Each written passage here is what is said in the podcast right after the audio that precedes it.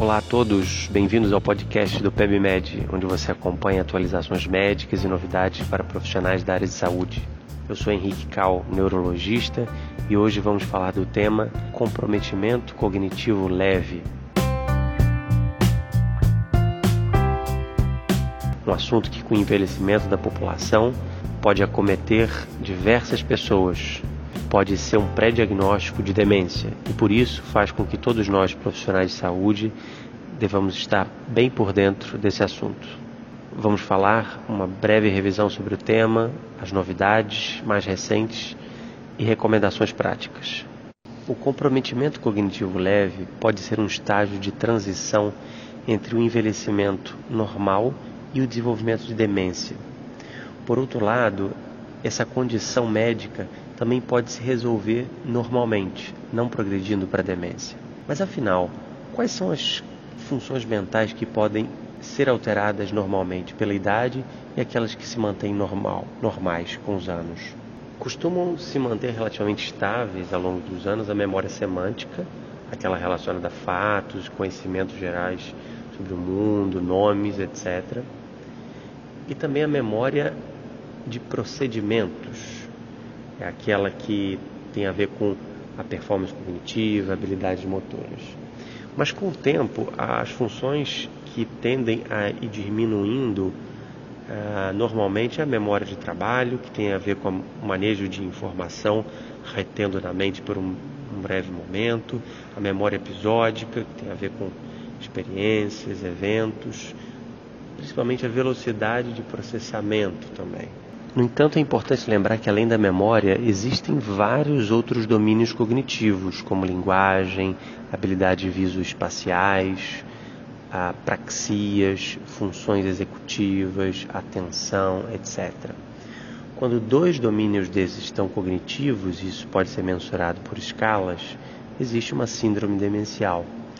Mas quando apenas um desses domínios está alterado, ou então quando simplesmente se percebe uma mudança da performance cognitiva é, que ainda não atrapalha nas atividades do dia a dia de maneira substancial, podemos estar de frente para o distúrbio cognitivo leve, comprometimento cognitivo leve. Nesse caso, algumas tarefas mais complexas podem estar alteradas, como por exemplo tomada de decisão, mas não tanto como no quadro da demência.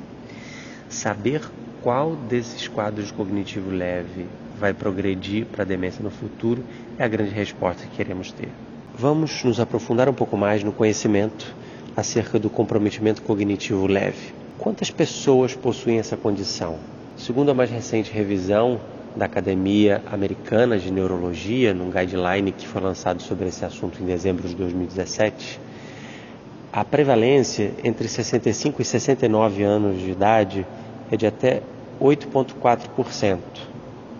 Já nos pacientes entre 70 e 74 anos, isso aumenta para 10%, e naqueles até 79 anos de idade, chega a quase 15%. Por último, 25% das pessoas entre 80 e 84 anos de idade podem possuir comprometimento cognitivo leve. Mas afinal de contas, é realmente importante diagnosticar essa condição que pode ser reversível espontaneamente? Olha, primeiro, é importante sim fazer uma abordagem para afastar causas potencialmente reversíveis. Nem todos vão converter para Alzheimer. Além disso, educar e explicar os pacientes e familiares é de muita utilidade para diminuir a sua ansiedade. Por último, não sabemos quais pacientes vão progredir para Alzheimer. Mas se a gente está de frente para alguém que daqui a alguns anos vai estar tá com demência desenvolvida, é importante aproveitar a oportunidade onde ele está lúcido para conversar sobre diversos assuntos importantes, permitir com que ele exponha sua opinião sobre decisões futuras acerca da sua saúde e até preparar bem a dinâmica familiar. Por isso, se desenvolveram critérios clínicos para o diagnóstico de comprometimento cognitivo leve, que são basicamente três. Uma queixa, obviamente, de uma mudança cognitiva, seja pelo paciente, por familiares acompanhantes ou até uma percepção do médico. Em segundo lugar, não pode haver um grande comprometimento funcional, ou seja, o desempenho social, a atividade funcional do paciente, ocupacional, tem que estar relativamente preservadas. Porque se estiverem muito comprometidas já, podemos estar de frente para um quadro de demência propriamente dito. Em terceiro lugar, entra nos critérios também uma testagem cognitiva, a avaliação neuropsicológica, é, com diversas escalas, tem que mostrar pelo menos um domínio cognitivo alterado.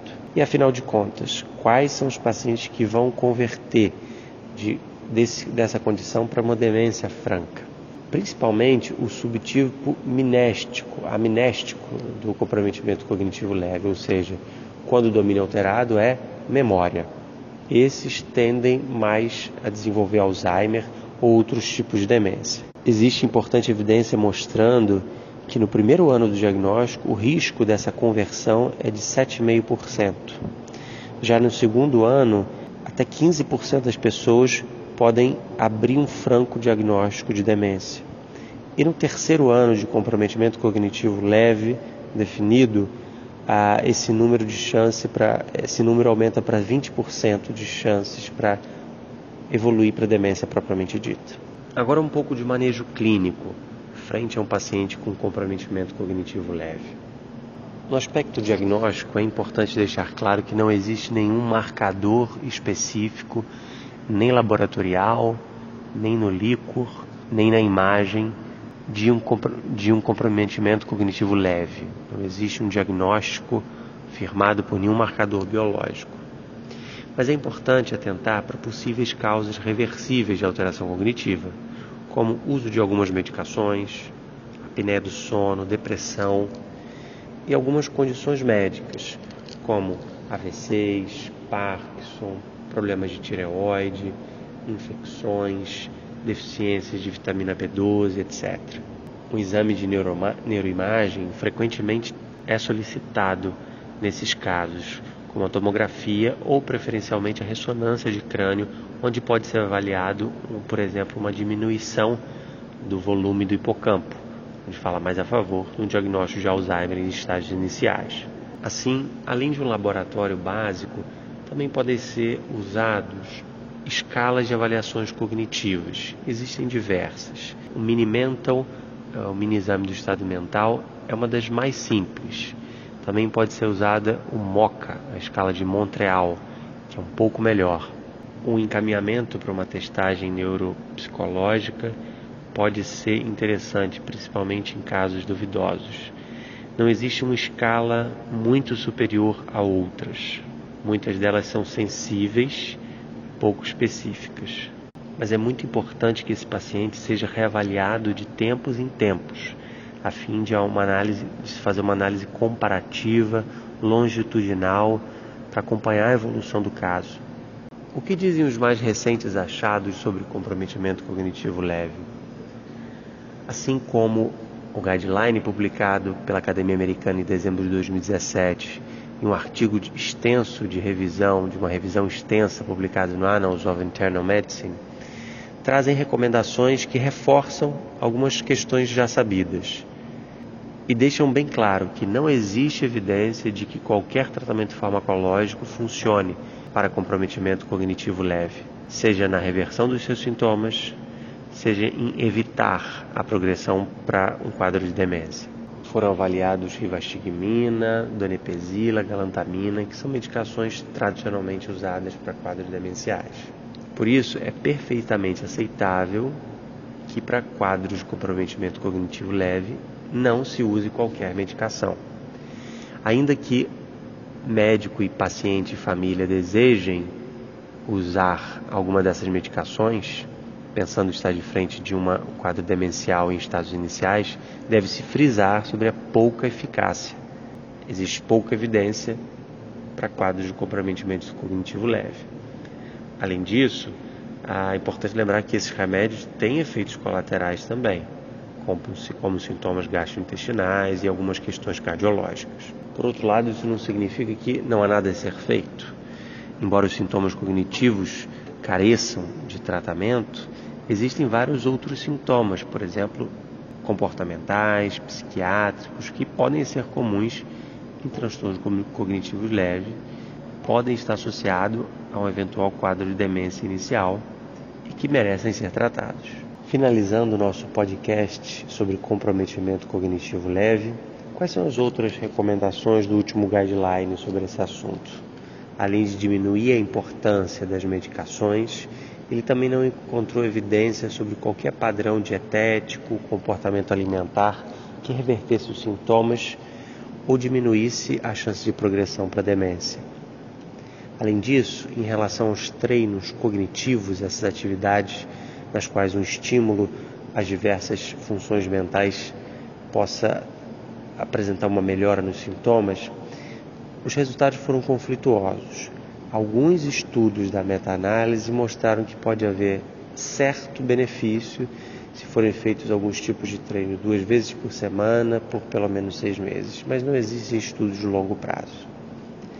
Também os biomarcadores no líquor, por exemplo, como proteína tal fosforilada, não são uma recomendação forte, porque nenhum biomarcador dos diversos candidatos foi encontrado com, como relacionado a uma grande chance de prever conversão para Alzheimer. Mas deve-se atentar para todos os fatores de risco cardiovasculares clássicos, porque eles podem piorar a chance de conversão para demência, como por exemplo pressão alta, diabetes descompensado, sedentarismo, falta de atividade física, etc.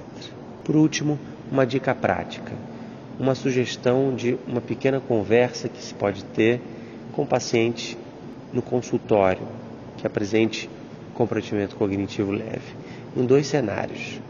No primeiro dele, aquele paciente que acreditamos sim se tratar de um Alzheimer em estágio inicial, ah, estágio pré-demência, em que aquele comprometimento cognitivo leve vai converter para demência. Podemos dizer assim: as suas queixas são importantes e o seu quadro não é esperado por uma pessoa da sua idade. Algumas delas estão sob risco de desenvolver Alzheimer no futuro.